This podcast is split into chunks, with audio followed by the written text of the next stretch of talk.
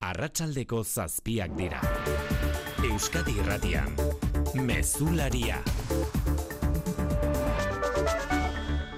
Jaun Andreo Karratsaldeon guztioi bilabonan oraintxe da astekoa bortizkeria edo hasiberria da bortizkeria polizialik ez lelopean Tolosako inauterietan ertzaintzaren kargaren ondorioz begian zauri larria izan zuen amasi urteko gazteari babesa erakutsi eta polizia indarkeria salatzeko agerraldia Bilabonara bertaragoa zezer baino lehen, hainoa mendiburu, arratsaldeon. Arratsaldeon, Bilabonako berdura plaza honetan herritar ugari elkartu da violentzia polizialik ez leloari erantzunez.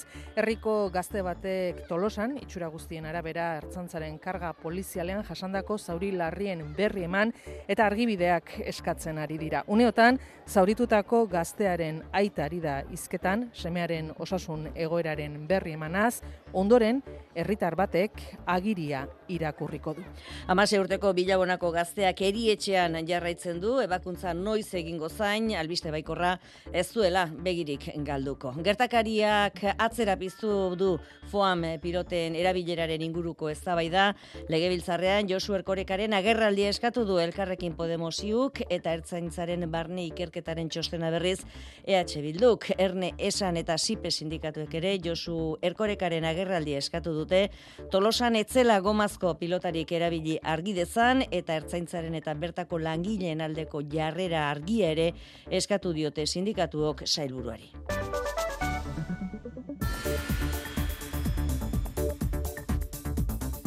Gaur amaituko diren inauteriak ilundu duten gertakariak hauek, baina zoritxarrek ez, ez dira bakarrak izan epailaren aurretik pasadira tolosa eta azpeitian izandako sexue erasoen saraketen ostean atxilotutako ustezko erasotzaileak. Epaileak fidantzari gabe espetxera bideli du behin azpeitian bi emakumeren kontrako sexu erasoak leporatuta atxilotutako hogeita lau urteko gizona tolosan hiru sexu eraso salatu dituzte ustezko biren egilea hogeita zortzi urteko gaztea epailaren aurrean deklaratu ostean karguekin libre utzi dute, eta bigarrena, hogeita amazazpi urteko gizona goizaldean atxilotu duertzeintzak, eta epailaren aurretik pasa zain dago oraindik atxilotuta.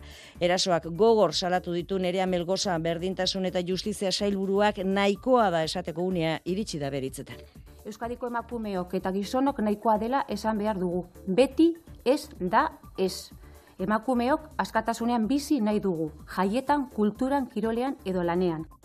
Egunak baina utzi ditu bestelakoak, ekaitza girra ratxaldeon. Baita, zuriare batriz. Euskal Autonomia Erkidegoko sektore publikoan beste greba egun bat deitu dute sindikatuek martxoaren amabirako. Ela Lab Komisiones, Esteilas eta ESK sindikatuek egin dute deialdia zerbitzu publikoen lanbaldintzak Euskadin negoziatzeko borondate politikorik ez dagoela salatzeko. Igor Izagirre, Ela sindikatuko ordezkaria. Sektore pribatuan, sektoreko hitzarmen batzutan, KPItik gorako soldata igoerak lortzen ari dien bitartean, sektore publikoan, Madrilek eta alderdi politikoen adostasunarekin batutari eusten segitzen du.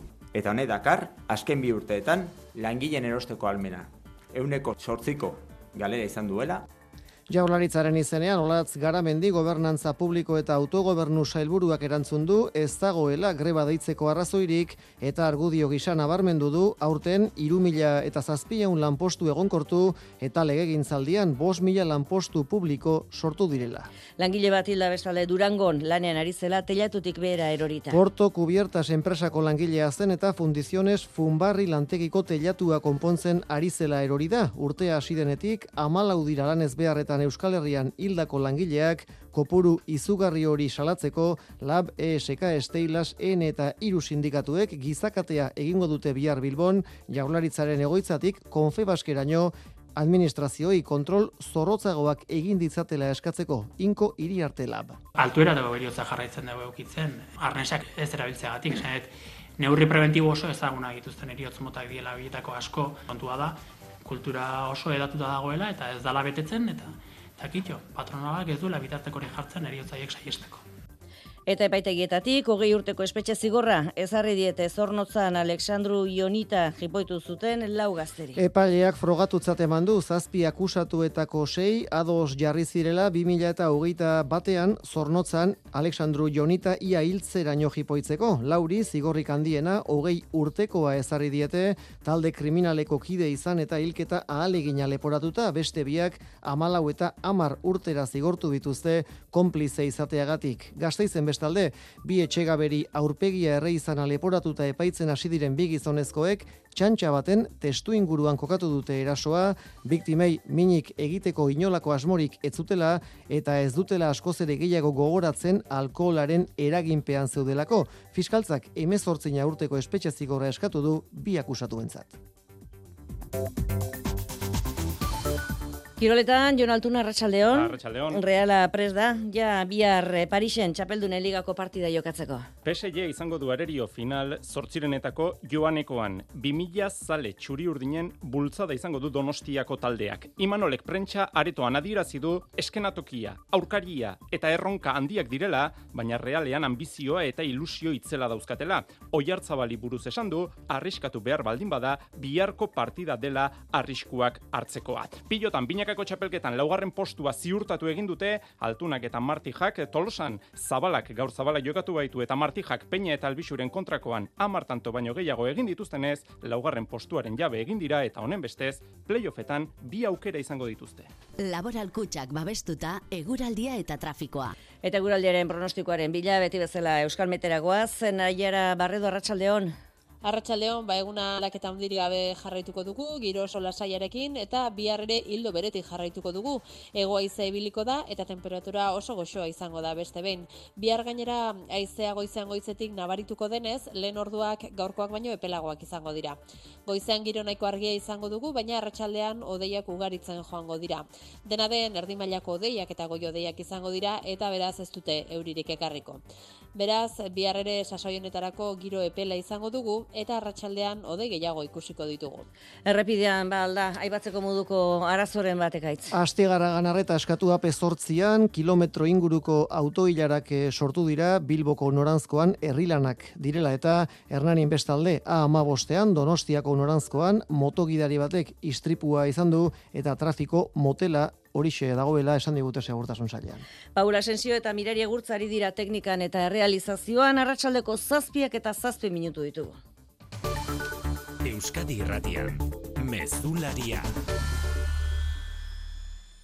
Euskal Autonomia Erkidegoko e, Erkidego guztietako zerbitzu publikoetan greba ditu dute berriro. Ela Lab, Komisiones Obreras, Esteilas eta SK sindikatuek martxoaren amabirako egin dute deia administrazioak ez duelakoan Euskadien lan baldintzak negoziatzeko borondaterik erakutsi sustituria goitia. Urriko eta abenduko bi greba egunen ostean martxoaren amabirako beste bat deitzea erabaki dute sindikatuek. Igorra izagirre, elako zerbitzu publikoen arloko arduradunak salatu duenez, soldatak eta lan baldintzak hemen negoziatzeko investidura akordioa gauzatu ez izanaren eraginez, langile publikoek erosalmena galtzen jarraitu dute. Sektore pribatuan, mobilizazioa isker, sektoreko hitzarmen batzutan, kapeitik gorako soldata igoerak lortzen ari dien bitartean, sektore publikoan, Madrilek, Euskal Erakunde eta alderdi politikoen adostasunarekin batutari eusten segitzen du. Eta honek dakar, azken bi urteetan, langileen erosteko almena euneko sortziko galera izan duela, eta behinbeinekotasun mailarik altuenean gaudela. Aldundiek inoizko diru bilketa hundien alortu jaurlaritza gaurrekontua superabitarekin itxi eta Euskal Erakundek bankuetan amar mila milioi euro dituzten bitartean, zerbitzu publikoak gainbera zela salatu dute ELA Lab Komisiones SK eta Esteilas sindikatuek. Ba jaurlaritzaren izenean olatz garamendi gobernantza publiko eta autogobernu sailburuak adierazi du ez dagoela sektore publikoan greba deitzeko arrazoirik. Martxoan langile publikoen soldata beste euneko 0,5 igoko dela, eta urten, irumila eta zazpion lanpostu esleituko direla iragartzera atera da garamendi gobernu bilera osteko agerraldira, eta besteak beste hori argudiatuta dirazi du, ez dagoela greba egiteko arrazoirik existo. Urtea amaitu aurretik esleituko diren plazak eta legegintzaldian sortutako lanpostuak erabili ditu argudio gisa garamendi zailburuak, grebaren aurkako jarrera kritikoa azaltzeko. Alde batetik, e, hitz egiten da prekaritatea dagoela zerbitzu publikoan, eta nik e, horren aurrian datuak eman dizkizuet, ez? E, datu zehatzak esan dizuet, ez? Aurten, irumila saspiro lanpostu e, egonkortuko direla administrazio orokorrian. E, esaten da ze, e, privatizazioa ematen ari dela administrazio publikoan. E, horren aurrian, e, nik datuak ekarri ditut, eta e, legaldi honetan adibidez, e, aipatu dudana, ez? Bos mila lanpostu sortu dira. Horrekin batera, gobernantza publiko eta autogobernu sailburuaken gogorarazi du, abenduan, irumila plaza baino gehiagoko lan eskintza publikoa onartu zuela jaurlaritzak, eta nabarmendu du, lehen aldiz, Euskaditik egingo dela, udaletako idazkari, idazkari kontu hartzaile eta diruzein plaza betetzeko deialdia, beharrezko hizkuntz eskakizunak betetzen direla bermatuz. Lamanduak e, ordea utzi digu bestelakorik albiste beltza eriotza baten berri izan dugu gaur Durangon langilea hilda telatutik bera erorita xunarozena. Goizean gertatu da bai ez beharran Durangoko Fundiziones Funbarri lantokian bertako telatua konpontzen ari zela ama metroko altueratik lurrera erori da langilea eta hasiera batean larri zaurituta geratu arren handi gutxira hilda. Osalanek ikerketa abiatu duen gertatutako argitzeko sindikatuen lehen datuen arabera bazuen arnesa jarrita baina litekeena da bitarteko loturarik ez egotea edo honek utxe egitea. Hildako langilea arabako lantarongo portokubiertas enpresakoa zen eta enpresa hau kontratatuta zegoen istripua izan den lantokiko telatua konpontzeko. Enpresa komiteak lanuztea deitu du, bihar eguerdira arte, eta bihar ordu baterako elkarretaratzea, hildako langilaren senitartekoei eta lankidei elkartasuna adierazi eta lan istripua salatzeko. Ba, azken lan eriotzenekin urte hasi zenetik Euskal Herrian amalau dira laneko ezbeharretan hildako langileak, kopurua izugarria dela salatzeko, lab, SK, Esteila, Sen eta Iru sindikatuek gizakatea egingo dute bihar bilbon. Goizoko amaiketan abiatuta, jaurlaritzaren egoitzatik, konfe baskeraino. Administrazioei kontrol zorrotzagoak eskatuko dizkiete, enpresa buruek prebentzio neurriak bete ditzaten, inko hiri arte lab. Batu amairu hildako izan dira lehenengo urtarri hontan, eh? Eta eriotzak, eulertu behar diela gainea, eriotz klasikoak, altuera dago eriotza jarraitzen dago eukitzen, arnesak erabil, ez erabiltzeagatik, zenet, neurri preventibo oso ezaguna egituzten eriotz motak diela bietako asko kontua da, kultura oso edatuta dagoela, eta ez dala betetzen, eta, eta kitxo, patronalak ez duela bitarteko jartzen eriotzaiek saiesteko. Zure etxea efizienteagoa izatea nahi duzu? Baina, nundik hasiko gara? Zer finantzak eta behar dugun? Ze subentzio dauden ikusi behar da? Inbertitu efizientzian, errazagoa da orain. Sartu birgaitzerakinkorra.laboralkutxa.eu simulatzailean. Ezagutu eskura dituzun laguntza eta kenkari guztiak eta behar duzun finantzaketa. Laboralkutxa, bada beste modu bat. Eusko Jaurlaritzak enpresei laguntza emango die 2024 lauko enpresentzako laguntza plan berriarekin. Euskal ekonomiaren motorrarentzat. Laurogei programa eta seireun milioi euro baino gehiago laguntzetan. Informa zaitez euskadi.eusen eta espri.eusen. Aktibatu zure laguntzak. Eusko Jaurlaritza, Euskadi, auzolana.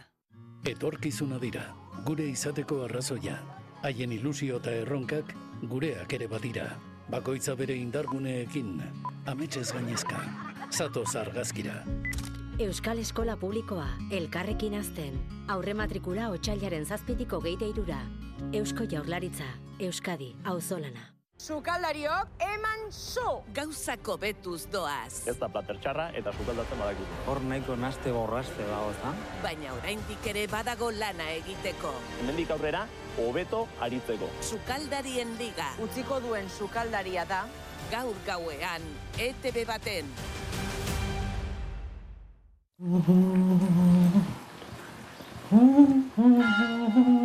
Aire filmaz, Gentzane Martínez de Osaba, arratzean.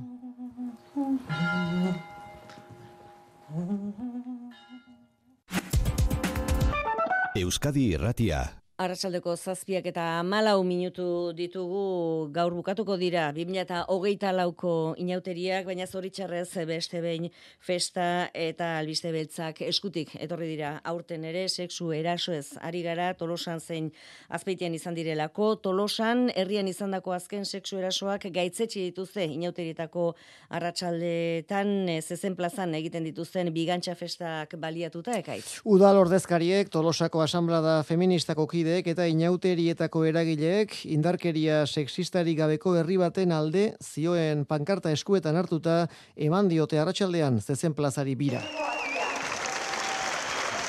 Armailetatik txalo zaparada jaso dituzte, Andu Martinez de Rituerto tolosako alkateak jarri dio hotxa salaketa eta aldarrikapenari. Ba, bai, udal batza osoa, txarangak, batu dia, batez ere salatzeko ba, ba, egon seksu eta aldarrikatzeko ba, bai jaiak eta bai eguneroko bizitzan askatasunez bizin nahi deula, eta eta ez deula nahi ba, bainor eta, eta bereziki emakumeek beldurrez zibiltzea. Hiru sexu eraso eta bi atxiloketa izan dira tolosan, inauterien testu inguruan, gaur goizaldean Ibarralde kalean, adin txikiko bati sexu erasoa egin izan aleporatuta, hogeita amazazpi urteko gizonezko bat atxilotu du ertzaintzak, atxilotuak aurrekariak ditu eta ertzaintzaren esku jarraitzen du. Igande gauean, hogeita zortzi urteko beste gizon bat atxilotu zuten, bi neskari eraso egin eta aurre egin zion mutil bati kuterrarekin mehatxatzeagatik, epaile aurretik igaro eta karguekin aske utzi dute gizonezko hori. Tolosan izandako erasoako iesek, azpeitian berriz espetxeratu egin dute igande iluntzean, elegante gunean, salatutako bi sexu erasoen ustezko egilea jokin aperri garei. Behin-beineko fidantzagabeko espetxaldia ezarri dio ustezko erasotzaileari azpeitiko epaitegiak. Igandean azpeitiko elegantegunean bi sexu erasoren salaketa jasostean, ertzaintzak herrian bertan atxilotu zuen hogeita urteko gizonezkoa hasiera batean emakume bat bortxatzea egotzita eraman zuten atxilo azpeitiko ertzainetxera eta ertzaintzak berak jakinarazi duenez ondoren bigarren sexu eraso salaketa bat jaso zuen antza erasotzaile beraren esku. Une honetan ikerketa zabalik da sexu eraso biek izan ditzaketen loturak argitzeko. F albiste agentziak jakinarazi duenez, bestalde biktimetako baten ezaguna da ustezko erasotzailea. Erasoen aurrean, azpeitiko udalak gaur iluntzean amaitzokoak ziren inauterien egitaraua bertan bera utzi du, indarkeria matxistak herrian lekurik ez duela argi utzi asmoz. Baina jauteri hauetan izandako gertakari egirik beltzena espairi gabe tolosan izandakoa da, amasei urteko gaztea badakizu ez, zaurituta eri etxean dago, ertzaintzak, eh, eh, ertzaintzaren eh, karga baten ondorioz begian du zauria, bilabonan bortizkeria polizialik ez lelopean agerraldia egin duten, gazteari babesera kutsi eta polizia indarkeria salatzeko, ainoa mendiburu da bilabonan, arratsaldean ainoa konta iguzu. Arratxaldeon, Berdura Plaza Jendez Lepo hemen bilabonan. Oroar gazteak elkartu dira. Lenik eta behin zauritutako gaztearen aitak, semearen osasun egoeraren berri emandu eta aserrea erakutsi ere. Ona unea? Hor, ikusita, ze ondoriok etorri itzazken, ez?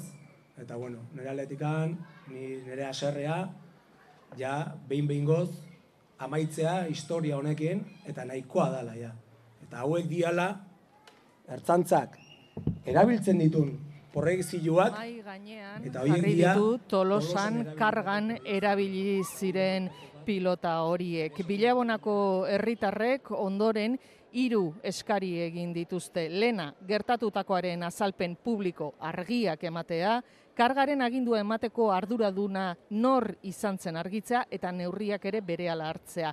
Horrelakorik ez errepikatzeko ere istiluen aurkako materialak baztertzea. Azkenik, datorren larun baterako tolosan eguerdian mobilizazioa deitu dute eta herritarrei bertan parte hartzera ere eskatu diete.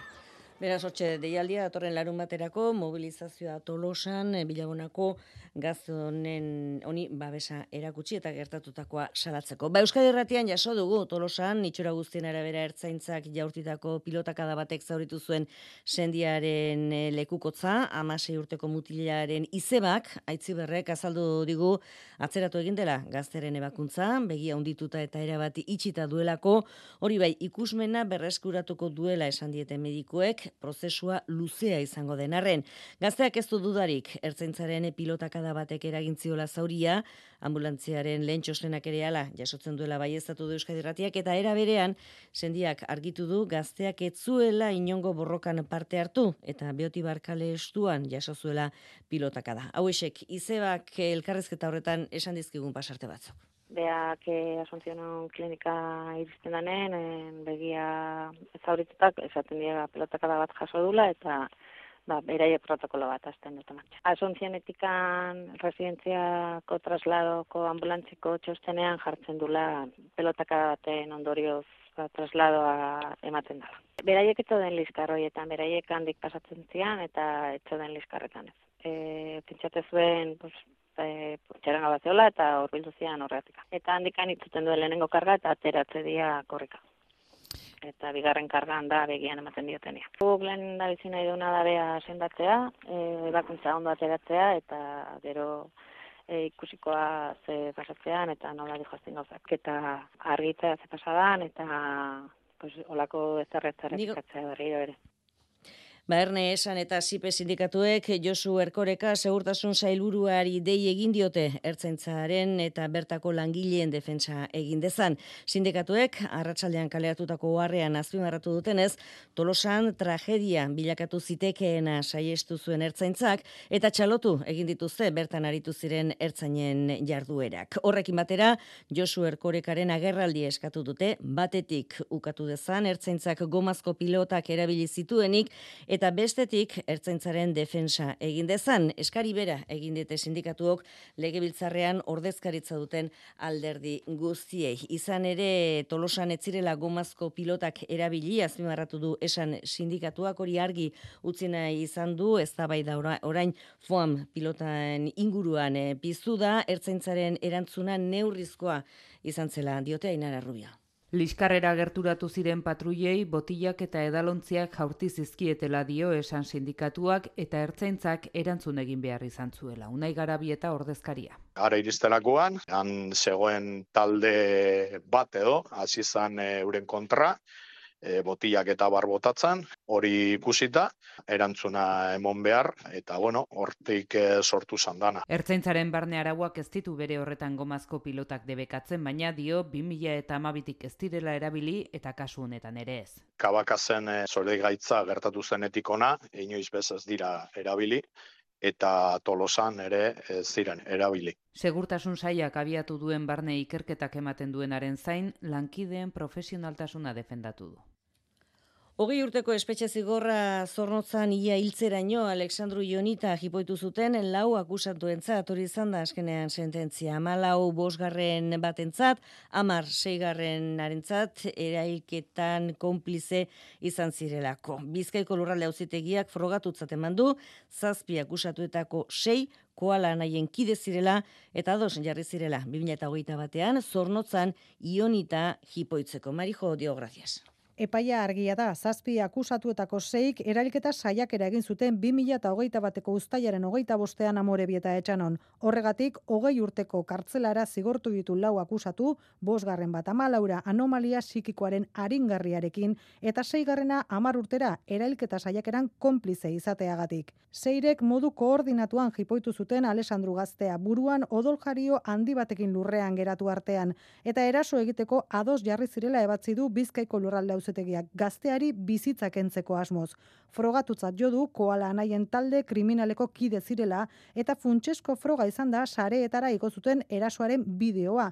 Hitz ez hitz dio epaiak benetako lintxamendua erakusten duen bideoa kalte ordainetan milioi bat eta hogei mila euroko zigorra ere ezarri die auzitegiak Alessandro Jonita ia hiltzeraino jipoitzeagatik emandako bigarren epaia da, iaz sortzi adin txikiko zigortu zituzten hiru eta sei urte arteko itxialdira. Orduan ere frogatutzat eman zuten gaztea hiltzeko ahalegina.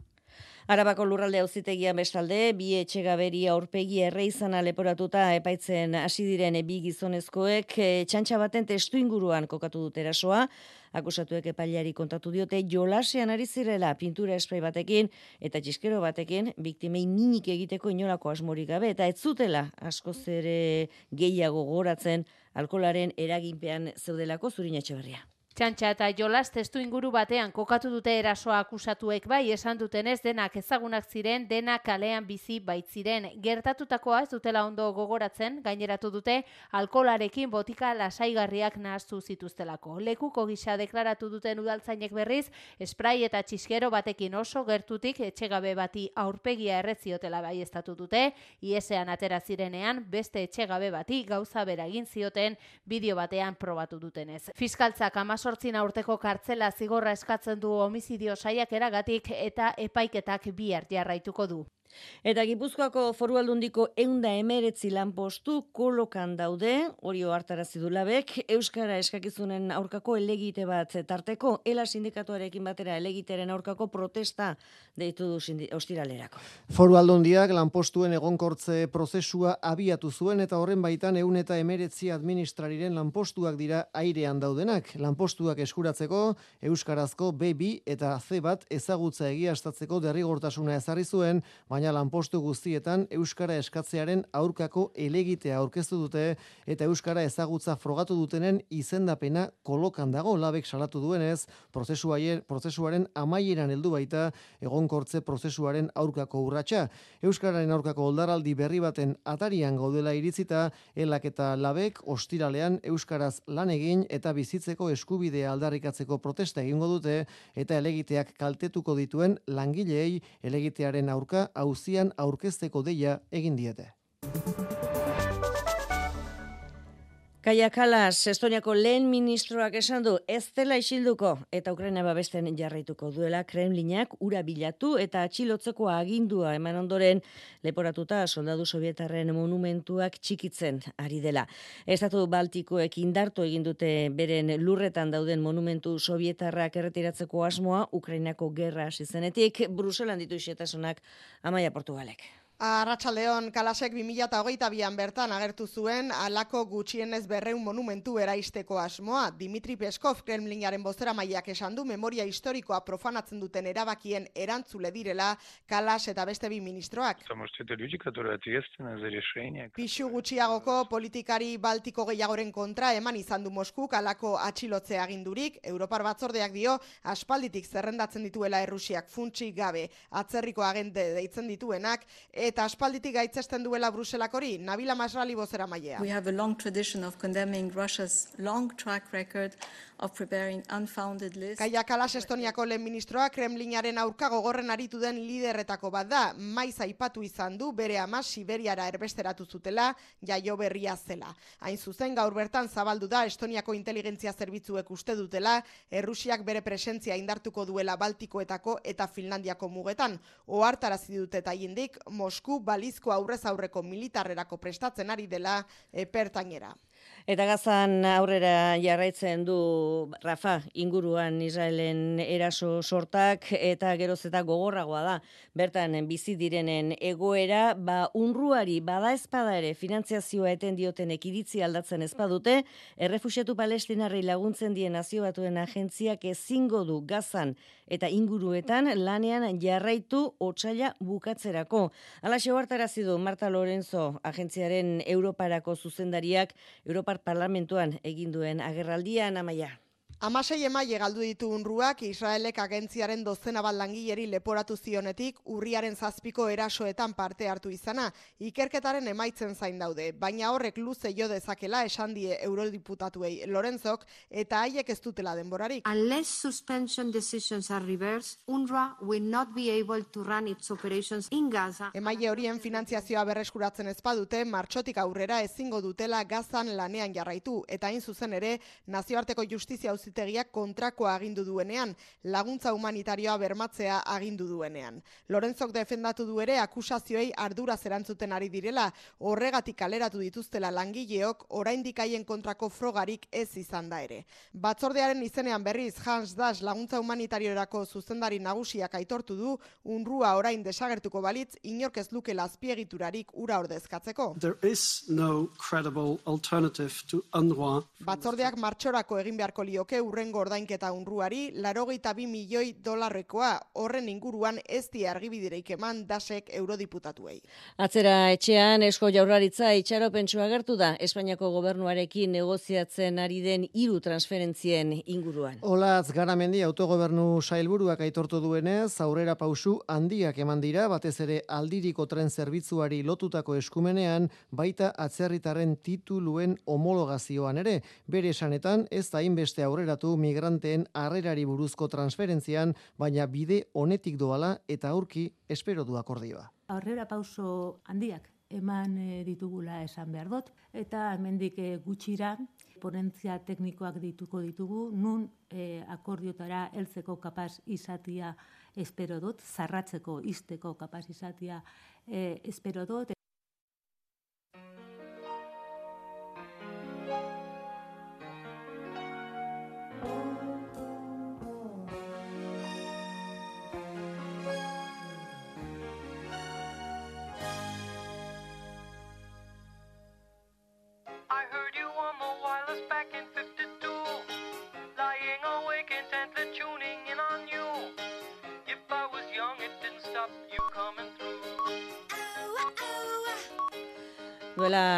Asko, entzun genuen kantuan bideoak irratia hilko zuela, baina beste urte batez irratiaren eguna ari gara ospatzen gaur, etxeko sukaldeko irratitzarraren bueltan, familia guztia biltzen zenetik urte asko pasa dira, urteak, transistoreak denera iritsi zerenetik, gerora kaskoak belarrietan, aparailu txikiak poltsikoetan, eta orain telefonoak bilakatu zaizkigu irrati, uin analogiko eta sare digital moduak eta moldeak aldatu dira, entzuleak ere bai, baina irratiak gureak kantuak zioenaren kontra, baduela oraindik ere etorkizuna entzun dugu gaur Euskadi irratian. EITB labeko Jon Lamarka eta Itziar Arangurenek esan digute joan dan urteko ikerketa batean esaten zuen, bueno, bizi degula urrezko aro bat, ez da? Kontua da, irratia ezin dugu e, ulertu, gara batean ulertzen zen bezala, xe. Desberdintzen da, irrati lineala, nun norabide bakarrean mintzatzen zen irratia. E, bigarren irrati olatu bat egon zen, bigarren garai bat, nun irratia nahiranen eta webgunean entzuteko aukera bat zegoen, eta orain bizi duguna, hirugarren e, olatua da. Per personalizazioa eta kustomizazioaren e, garaia.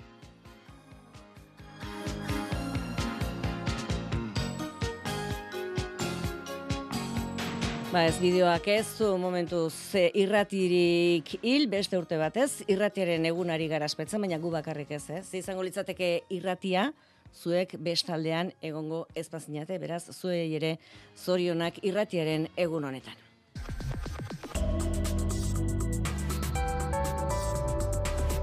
Euskadi irratian, eguraldia eta trafikoa. Errepidean, ba alda ezer nabarmentzeko Maria Mitel Arranguitia. Ba kotxeilarak bi puntutan ordu honetan, ama bostean Hernanin Donostiarako norabidean, motor gidari batek eta berarekin zijoan bidaiariak izan duten istripua tarteko biak zaurituta daude eta bestea AP 8an Astigarragan Bilborako norabidean hemen ere kotxeilarak, baina herrilanen ondorioz. Ba kontuz bi puntu hoietan eta pazientzia errepidean eguraldiaren pronostiko hause. Eguna laketa hundiri gabe jarraituko dugu, giro sola saiarekin eta bihar ere hildo beretik jarraituko dugu. Ego aize ibiliko da eta temperatura oso goxoa izango da beste behin. Bihar gainera aizea goizean goizetik nabarituko denez, lehen orduak gaurkoak baino epelagoak izango dira. Goizean giro nahiko argia izango dugu, baina arratsaldean odeiak ugaritzen joango dira. Dena den erdi mailako odeiak eta goi odeiak izango dira eta beraz ez dute euririk ekarriko. Beraz, bihar ere sasoi honetarako giro epela izango dugu eta arratsalde aldean ode gehiago ikusiko ditugu. Mesularia, gertukoak. Trintxerpeko amabi familiri lau hilabete eman die pasaiako portua gintaritzak etxe hauzeko. Portua Euskotrenekin lotzeko lareun metroko trenbidea eraiki, eraiki behar dute portuan eta hori egin alizateko portuaren jabetza diren bi etxe bizitza horiek eraikin horiek eraitxe egin behar dituzte ino amendiburu. Duela irurogei urte portuko suhiltzaile eta langilentzako eraiki ziren bi eraikinetan amabi familia bizi dira. Bost langileen alargunak dira. Horiei kalte ordaina emango diete. Gainerakoak langileen semealabak ez dute zer jasoko. Arantxa Dorronsoro horietako bat da. Porque yo he nacido ahí y me quedé ahí para cuidar a los aitas. Y ahora nos echan a la calle y no tenemos nada. Oarsoaldeko etxe bizitza sindikatua pasaiako portuko agintaritzarekin batzartu da konponbide bila. Unai Moriones sindikatuko ordezkaria da. Horrengoz guk eurekin bilerak izan ditugu eta euren jarrera izan da inamobilia nolabait, zurruna, guk azkenen ikusten dugu eta bat familia. Hoitatikan badirela asko adin nagusikoak, oso nagusikoak, hau da, laro gehi urte bueltakoak, kale horri utzi nahi duztela inolako alternatibari gabe eta horren horrean ezin garela isili gelditu. Bizilagunek pasaiako portuari eta euskotren bide sareari etxegabetzea gelditu eta arduraz jokatzeko eskatu diete. Etxegabetzea salatzeaz gain mobilizazioak iragarri dituzte. Pasaiako portuko agintaritzarekin harremanetan jarrita, gai honen inguruan, ez dute adierazpenik egin. Nafarroan aurten ere ezin izango da izokinik arrantzatu. Jose Maria Ierdi ingurumen kontseilariak aurreratu duenez, iazko debekoaren ondotik izokin emeko puruak gora egin duen arren, oraindik ere espezia konserbatzeko muga kritikotik urrun daude. Zehazki, espezia mantentzeko gutxienez urtean milioi bat arrautz izan behar dira, ba 2000 eta hogeita iruan seireun mila baino gutxiago zenbatu dituzte aitorperez. Bigarren urtez jarraian ezin izango da izokinik arrantzatu bidasoa ibaian iazko debekoaren ondotik 2008 garren urtean eme kopurua bikoiztu eginda, ala ere irurogeita maika besterik ez dira zenbatu eta Jose Maria Jerdi ingurumen kontseilariak azaldu duenez, espezia mantentziko gutxieneko kupuru kritikoa eun eta berrogeita seikoa izango litzateke. Beraz, egoerak zeo zero bera egin badu ere, oraindik ere debekoa beharrezkoa ikusten du.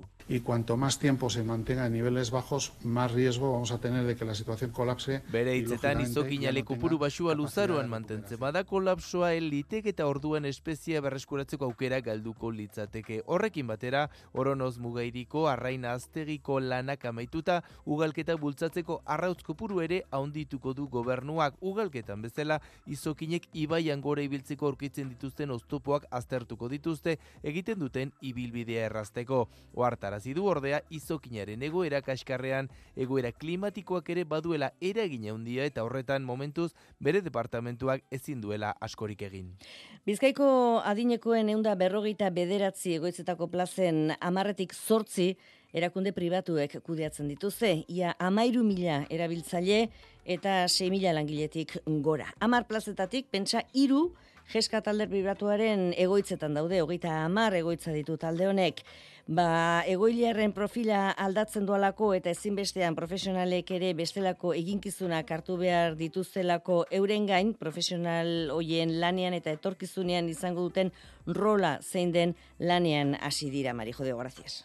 Izan ere, bizkaiko adinekoen egoitzatako erabiltzaileek batez beste laurogeita lau urte bituzte eta gehienek mendekotasun maila handia.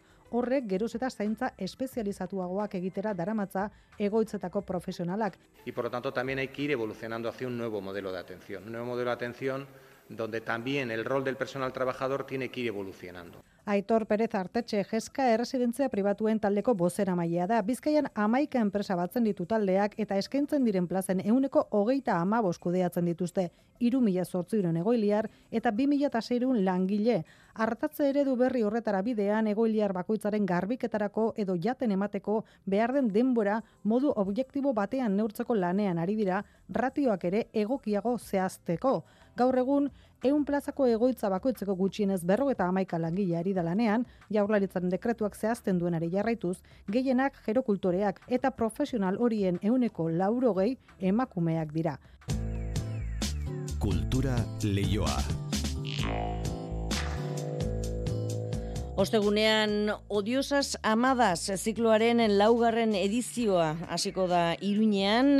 Letra zurituak jaialdi literariotik pasadiren amarregilek euren erreferentei buruzko hitzaldi berezi eta personala eskaintzen dute. Aurten esaterako Elvira Lindo, Cristina Fallaras eta Elena Medel gonbidatuek erreferente dituzten Alice Munro, Ana Maria Moix eta Angela Figuerari buruz arituko dira, itzogordu guztiak kondestablen izango dira, o diosas amadas zikloaren edizioan itzerrumbreraz. Aurtengo gonbidatuak barne, odiosas amadas zikloak berrogei egile gonbidatu ditu orain arte.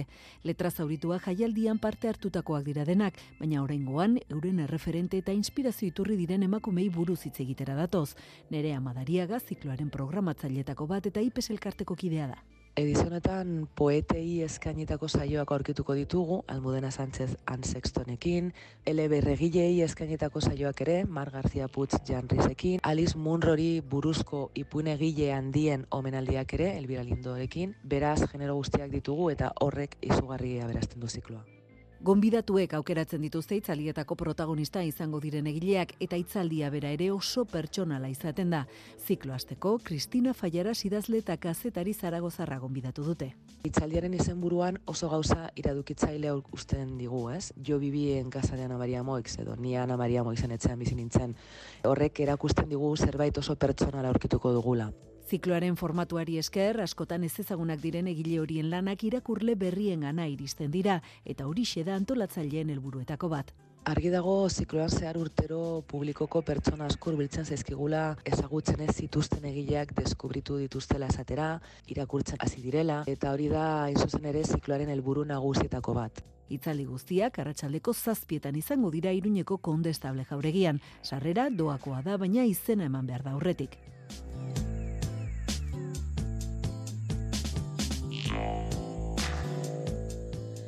Ba, hogei minutu pasatxo geratzen zaizkigu arratsaldeko zortziak izateko, kirol munduari zabaldu behar diegu orain atea, Jon Altun, arratsaldeon. Arratsaldeon.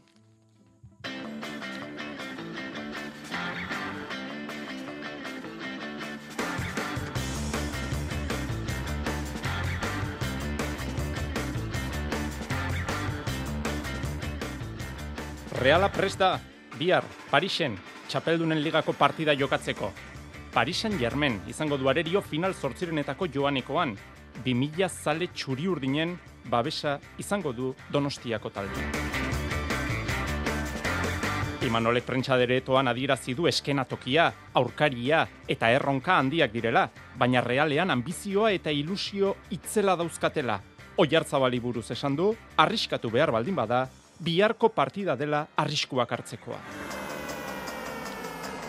Eta Luis Enriquek, PSGko entrenatzaileak azpimarratu du, txapelketako talderik onenetakoa dela reala. Bere ala joko dugu printzeen parkera, bertan da maitane urbieta. Gaur txapeldunen ligan, Copenhague City eta Leipzig Real Madrid neurketak jokatuko dira. Pilotan binakako txapelgetan laugarren postua ziurtatu dute altunak eta martijak tolosan. Zabalak berriro ere altuna ordezkatu du eta martijarekin batera, hogeita bi eta amasei irabazi diete peinari eta albisuri. Honen bestez, playoffetan, bi aukera izango dituzte finalerdietara iristeko. Serie betxapelketan, egiguren eta eskuza finalerdietarako selkatu dira. Zesta puntan bihar egingo dute Gernikan Euskolabel Winter Series txapelketako final handirako material aukerak eta goikoetxea lekerika eta erkiaga ibarluzea bikoteek. Hirugarren postua Johanek eta Lopezek eskuratu dute. Izotz jokeian Angeluko Ormadik Ruen lideraren etxean, jokatuko du Frantziako Magnus Ligan, iluntzeko sortzietan hasiko da neurketa, eta saskibaloian Xabi López Arostegi eta Dario Brizuela deitu ditu eskariolok Espainiako selekzioarekin Eurobasketeko selkapen fasea jokatzeko.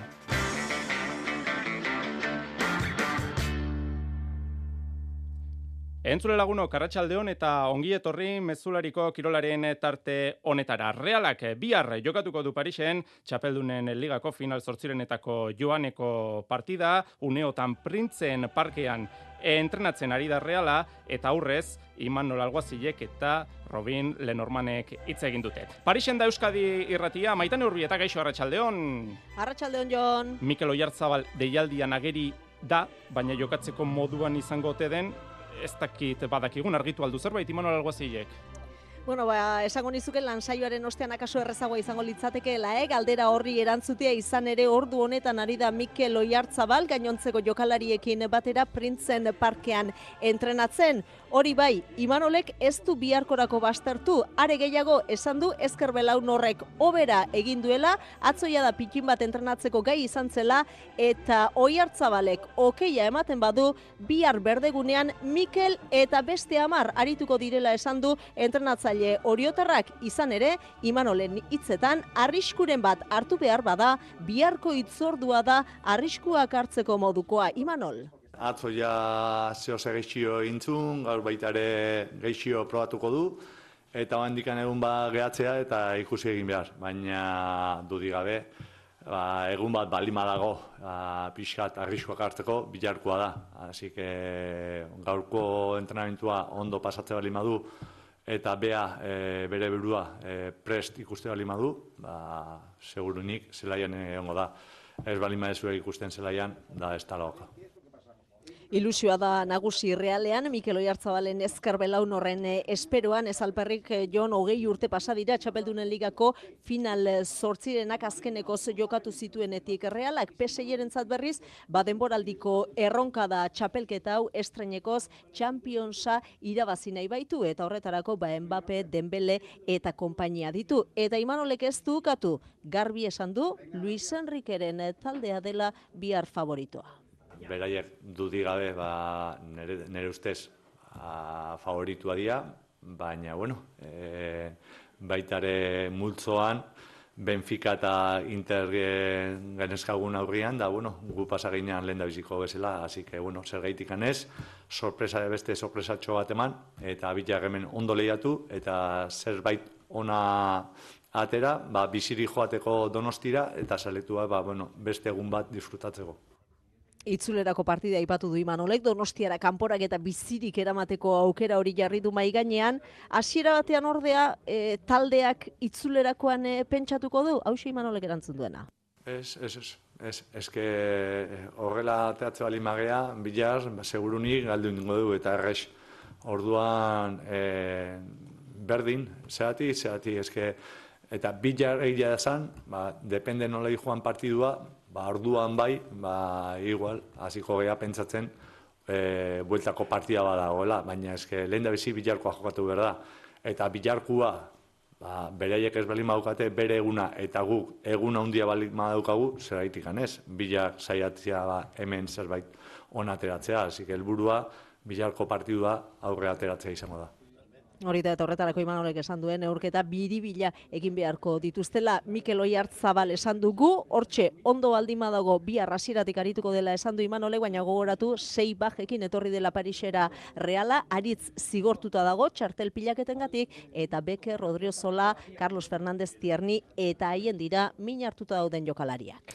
Gomendio batzuk ere zabaldu dituzte, maitane, e, Frantziako hiriburura joan diren realtzaleentzat bereziki metroko amargarren linea ez erabiltzeko eskatu diete. Bai, izan ere amargarren linea hori, ba peseieko ultrek erabiltzen dute, eta horixe saiestea eskatu du klubak bederatzi linea erabiltzea da gomendioa zale txuri urdinentzat. Segurtasun neurriak zorrotzak dira, gu geu ere estadiora iritsi garenean, ba segurtasun neurri zorrotzen artean sartu gara, eta ziur datozen orduetan ere Parisko kaletan kontrol zorrotza izango dela. 2000 zale txuri urdin inguru izango dira bihar printzen parkean taldea animatzen, 6.000 eskaritik gora izan ondoren batzuk atzodanik jada hemen dabiltza, baina gehiengoa gaur biharretan. Iritsiko da eta zale horientzat guztientzat realak mitin pointa lasein musikel gunean kokatu du eguerdiko amabietatik aurrera kalejirak eta horrelakoak debekatuta daude. Jon, zalei hori bai, bosterdiek eta seiterdiak eh, bitarte horretan, ba estadio aldera gerturatzeko. Mm. eskatu zaien, eurketa bederatzietan da, baina ipatu ditugun eh, segurtasun neurri zorrotz horiek direla eta estadiora garaiz joateko gomendia luzatu zaie. Hori bihar izango da, eta gaur, goizean, David Silva espedizioan zela, miarritzen, Pariserako egaldia hartu aurretik, Roberto Olabek, realeko futbol zuzendariak hitz egin du, maitane? Bai, David Silvarekin batera, Xoi Prieto eta eta Arkona da bera dira, eh? hemen e, bipak edo edo izarrak e, txarterrean e, etorri direnak eta bai, eh? Roberto Olabek bagoizean goiz bederatzeko gutxi aldera zubietan deitu gaitu edabideak eta hortxe egin du, eh? ba, biharko partidaren e, analizia e, arrotasuna sortzen duen itzordu horietako bat dela esan du, gauza handia dela reala, ba horrelako estenatoki batean, horrelako talde baten kontra lehiatzen ikustea, oraino gehi urte reala txapeldunen ligako final sortzirenak jokatu zituenean, Liongo Olimpiken kontra Roberto Berazen Realeko kirol zuzendaria eta orduan baino prestatuago ikusten du Reala ba biharko itzorduari aurre egiteko onartu du biharko alderak eta eginda e, eberes moduko bat dela Jon 8000 metroko e, mendi bat baina baina gailurra jostean beherakoa ere oso garrantzitsua izaten da eta eta hori da, eh, realak eh, Parisera ekarri duen eh, asmoa lanak bihar ondo egin eta kanporak eta bizirik eraman Donostiara Roberto Labe. Paris es eso, Paris es un es un 8000 Paris hori da, Paris sortzi milako bada. Errespetua izan behar diogu, baina geu izan behar dugu, eta nolabait gailurra zapaldu, gero itzulera, jaitxier hori, gozagarri izan da din guztionzat. Esa bajada que, que pueda ser eh, bien chula para, para todo el mundo, ¿no?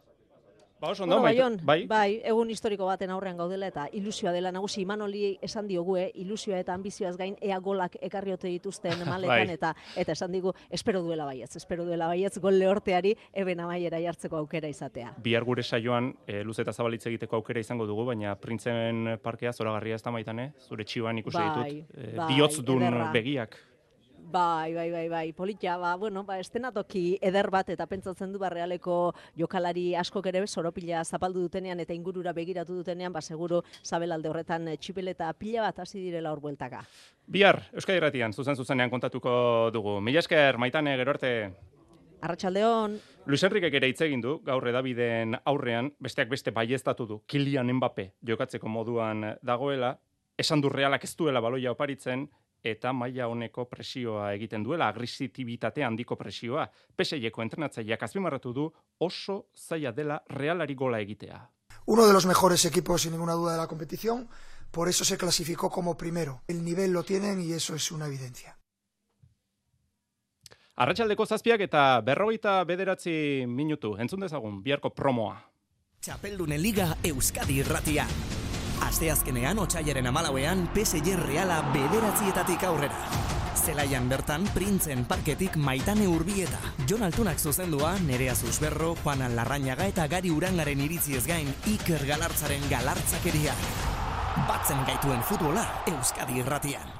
Txapeldunen ligan realak aurkari gogorra dauka, eta egiari zor Europako kopako final sortzirenetan, ez da aurkari errazik izaten. Gaurko partiden atarikoa egindu Jose Maria Paolazak. Txapeldun eligan hemen dira azken zortzirenak, honek esan nahi du negua joan dela, eta honek esan nahi du multzoen fase atzean utzita, garaibateko Europako koparen glamurra eta izena, izki larriz jarriko dela gaurtik gaurera. Eta gaurtik gaurera injustu, bi hautagai nagusi gaur lanean astera baitoaz. Real Madrid eta Manchester City dira. Guardiolaren taldea egungo txapelduna da. Gaur Danimarkako hiriburuan jokatuko du Kopenhageren kontra hautagai garbia da City. Baina adi, Kopenhagek, United eta Galatasaray kanporatu zituen multzuen fasean. Baina Europa iparraldean negua gogorra izaten da eta horregatik Kopenhagek behar bada nagitasun ematen nabari lezake irurogeita iru egun daramatza lehiatu gabe. Beste partida gaueko bederatzi eta nau ere Alemanian Leipzig Real Madrid protagonista hundi eta bola da oso honean dagoelako Toni Kroos jarraituko du, ez du jarraituko da torren demoraldian, baina beste kezka batzuk ere baditu antxelotik. Bellingan orain honetan ez dago Ginoranen kontrakoan min hartu zuelako eta zentral markatzaile posturako badiru dirudi arrobiko bi mutilak, Nacho eta Carvajal aukeratu beharko dituela. Biak diogun bezala, Leipzig Real Madrid, Copenhagen Manchester City, lehen azken zortzirenetako joanekoak dira gaueko bederatzeetatik aurrera. Ligan atletikek atzo utxean berdindu zuen, Almeria azken selkatuaren zelaian, ezin irupuntuak eh, atera, Almeriak partiderdia jokalari bat gutxiagorekin jokatu zuen arren ez zuen joko honik eragutsi atletikek, eta etxetik kanpo azken jardunaldietan izan duen golfaltak segida izan zuen Powerhouse Stadiumean. Selkapenean bosgarren postuan dago Bilboko taldea, Atletico Madrid laugarrena, bi puntura dauka Ernesto Valverderen eh, taldeak. Raul Garziak, seieungarren partida jokatu zuen lehenengo mailan aurretik soilik, Zubizarreta eta Joakin dauzka seieun da hogeita bina partidarekin. Eta bigarren mailan Eibarrek kontratua luzatu dio Jose Korpasi 2000 eta hogeita seira arte, erdilari Andaluziarra 2000 eta hogeita batean iritsi zen talde armaginera, guztira eunda bederatzi partida jokatu ditu Eibarrekin amairu gol eta sei asistentzia eman ditu orain arte. Eta emakumezkoetan, Euskal Telebistak zuzenean emango ditu Atletik Barcelona eta Reala Atletico Madrid kopako final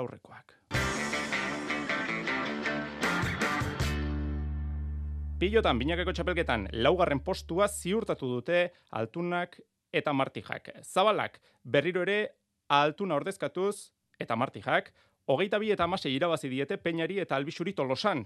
Amar tanto baino gehiago egitea nahikoa zuten, laugarren postuaren jabe egiteko, eta amar tanto egin bakarrik ez, partida irabazi egin dute. Honen bestez, playoffetan bi aukera izango dituzte. Lehenengo aukeran, Peio Etxeberria Zabaleta edo Artola Imaz izango dituzte arerio final aurrekoetara selkatzeko borrokan. Julen Martija. Ez aia aukeratzea ez, ni uste bi pareja oso onak diela, e, biak oso ongi daude eta bi parejak, orduan, ba, bueno, e, zaila aukeratzea. E, tokatzen dena tokatzea, ba, bueno, e, partidu oso zaila, e, dena eman barko dugu, baina, bueno, oain ongi gaude, ea jokin errekuperatzen den eta ongi jartzen den, eta oain momentu honean nago, disfrutatzen, eta ea jarraitzen duan, eta ea urrengo astean ba, aukera dugu irabazteko.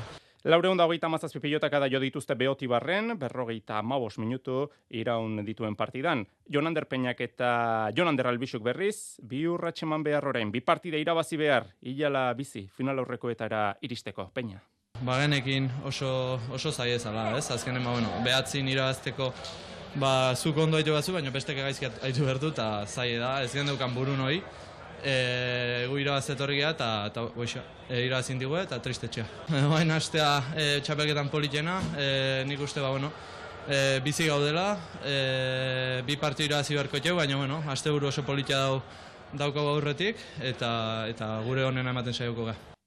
Gaur jaialdiko lehenengo norgeiagokan, Dariok eta Eskuzako gehi, bi Alberdik eta Lizeagak amaika. Emaitza honekin, final erdietara selkatu dira egiguren bosgarrena eta eskuza B serieko binakako txapelketan. Atzo gogoratu elordik eta rezustak galdu egin zutela jakaren eta mari eskurrenaren kontra tolosan bertan, hortaz, igandean, atanon, izango dute jokoan, playoffetarako txartela lasoren eta arangurenen kontra. Eta zesta puntan, Euskolabel Winter Series txapelketan, finkatu dire, irugarren eta laugarren postuak.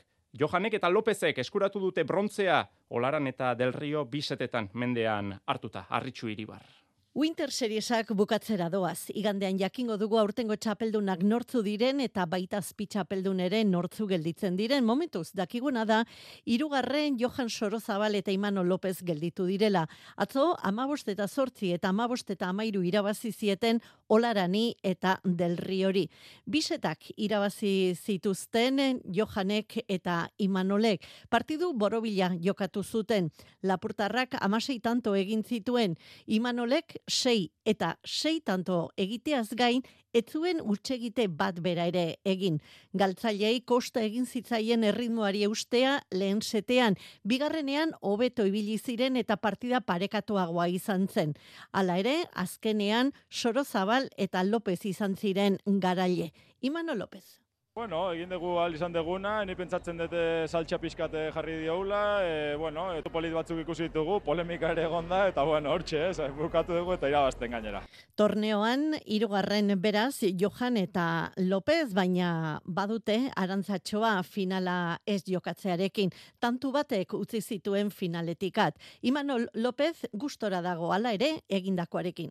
Bueno, eh, a ver, azken finean e, Johanekin jokatzea placer bat izan da, e, horrelako gaztere batekin edo, bueno, e, potentzial horrekin ikustea, ba, niri asko gustatu izan zait, elkarrekin asko ikasi dugu, eta, da, bueno, ere bai, naiz eta finalera ez iritsi, hori gain nahi genuen hasiratik ezin izan da izan, baina asko ikasi dugu elkarrekin.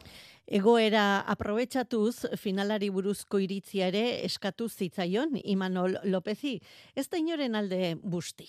Nik eh, pronostikoa eh, ez, ez den nahi esan, ez? azken finean biak dira oso pareja importanteak, importanteak, eh, biak oso bikote, ba, bueno, eh, kantxan asko pasa izan ditugunak elkarrekin, eta honenak irabaz dezala, segurazki oso partido interesgarri bat izango da eta espektakuloa seguro izango da.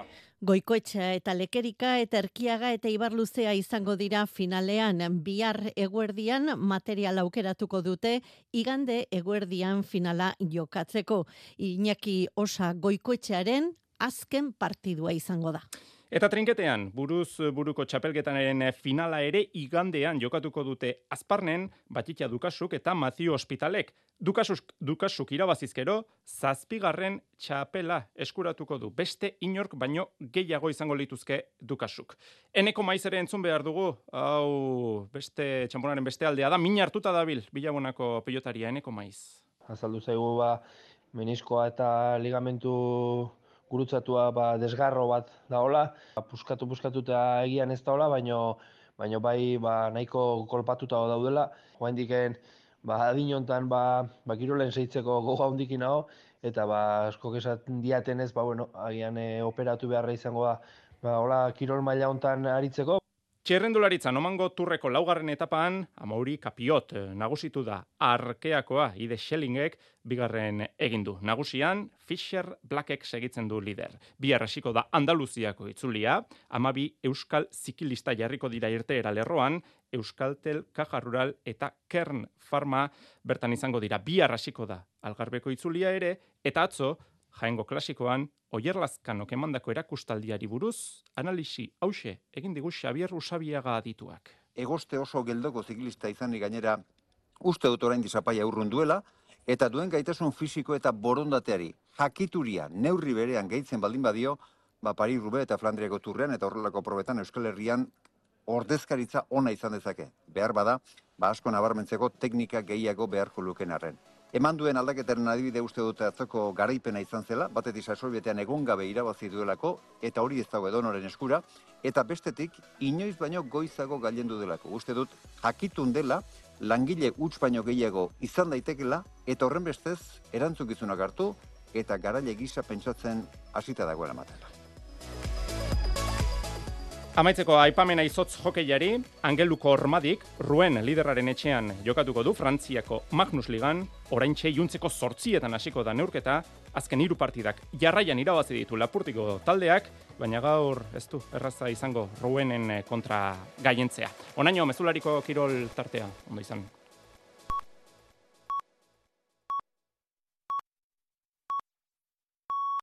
Iluntzeko sortziak dira. Euskadi Irratian. Mezularia. Jaurandeok, arratsaldeon guztioi azalpenak argibideak eta egia eskatu dituzte bilabonan bortizkeria polizialik ez lelopean egindako agerraldira bildutakoek. Herriko amasi urteko gazteak ertzaintzaren ekargaren ostean izandako zaurien inguruko azalpen argiak nahi dituzte eta argi dute borondaterik badago horrelakoak saiestu litezkeela kargaren agindua emateko ardura nork izan zuen argitu eta neurriak hartzea. Honek ezin du berriz gertatu. Horrelako egoerak ekidin daitezke. Beti ere, borondatea badago eta erabiltzen dituzten istiluen aurkako material horiek baztertzen badituzte. Jendetza, bildu da zauritutako gazteari elkartasuna erakutsi eta polizia indarkeria salatzeko agerraldian gaztearen aitak aserre egin du tolosako kargan erabilitako foam jaurtigaiak erakutsiz nire aserrea, behin behin goz, amaitzea historia honekin, eta nahikoa dala, ja. Eta hauek diala, ertzantzak, erabiltzen ditun proiektzioak, eta horiek dia tolosan erabilitako proiektzioak. Eta hori da, hoitako bat, nire semeai begian joziona. Bien bitartean ertzaintzaren erne esan eta sipe sindikatuek Josu Erkoreka segurtasun sailburuaren agerraldia eskatu dute. Bi eskari egin dizkiote sailburuari batetik ukatu dezan ertzaintzak gomazko pilotak erabili zituela eta bestetik ertzaintzaren eta ertzainen defentsa egin dezala. Txalotu egin dute sindikatuok tolosan aritutako ertzainen jarduna euren hitzetan tragedia bat saiestu zutelako.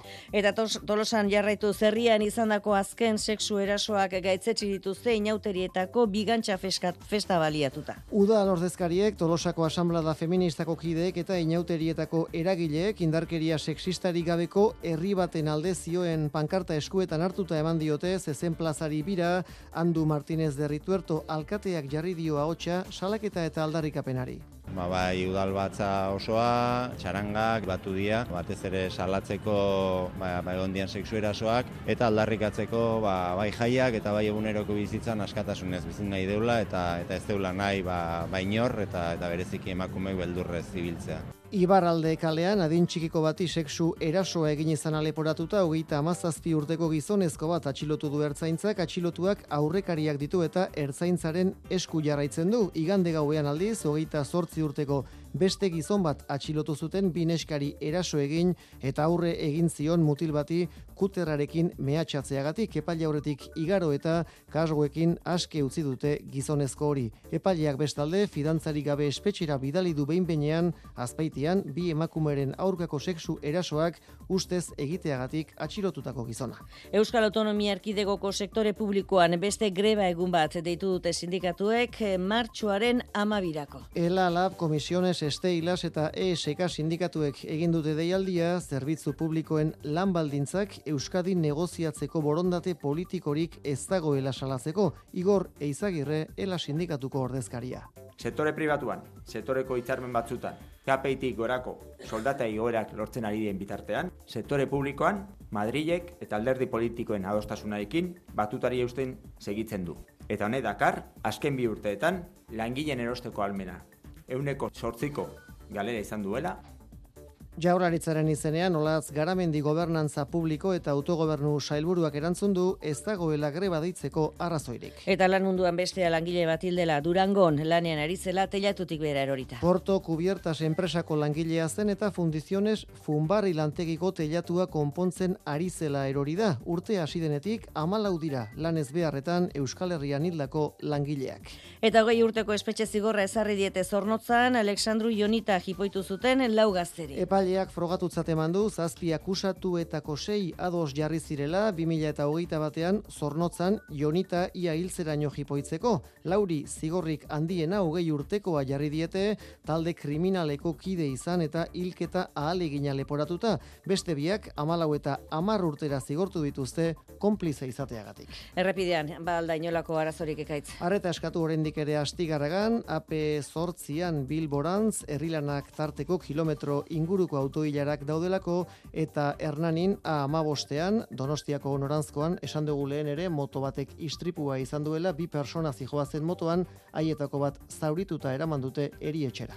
Eta jo esan aurretik eguraldiaren pronostikoa euskal metetik. Ba, eguna laketa handiri gabe jarraituko dugu, giro saiarekin, eta bihar ere hildo beretik jarraituko dugu. Egoa ize ibiliko da, eta temperatura oso goxoa izango da beste behin. Bihar gainera aizea goizean goizetik nabarituko denez, lehen orduak gaurkoak baino epelagoak izango dira. Goizean giro nahiko argia izango dugu, baina arratsaldean odeiak ugaritzen joango dira. Dena den erdi mailako odeiak eta goi odeiak izango dira eta beraz ez dute euririk ekarriko. Beraz, bihar ere sasoi honetarako giro epela izango dugu eta arratsaldean odei gehiago ikusiko ditugu. Manutzaino kontatzeko genuen guztia hementxe amaitzen da gaurko mezularia gogoratu berri gehiago Euskadi Erratian gaueko bederatzietan izango dituzuela eta informazioa noiz nahi interneten eitb.eusatarian. ハハハハ!